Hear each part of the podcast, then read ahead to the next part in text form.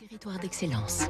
Donnons l'envie d'entreprendre au cœur des territoires avec le Crédit du Nord. 6h58 et si près de chez vous, une église s'apprête à sonner 7 coups pour annoncer bientôt 7 heures, il y a sûrement de cette entreprise savoyarde que vous nous présentez, Fabrice Lundi. Huit générations se sont succédées à la tête de la fonderie Paccard en Haute-Savoie. Depuis 1796, elle a fabriqué plus de 120 000 cloches en bronze pour les églises, la maison, des bourdons de cathédrale, des carillons qui sonnent aux quatre coins du monde. Fidji, États-Unis, Japon, Berg, bienvenue chez les Ch'tis, une référence mondiale dans ce qu'on appelle le métier de campaniste, qui recouvre des équipements tels la volée d'une cloche, le joug, le beffroi. 1891, Paccard coulait la plus grosse cloche de France, la Savoyarde, du Sacré-Cœur à Montmartre.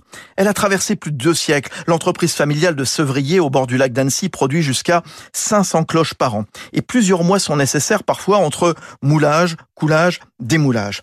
La plus grosse commande de son histoire, c'était cet été.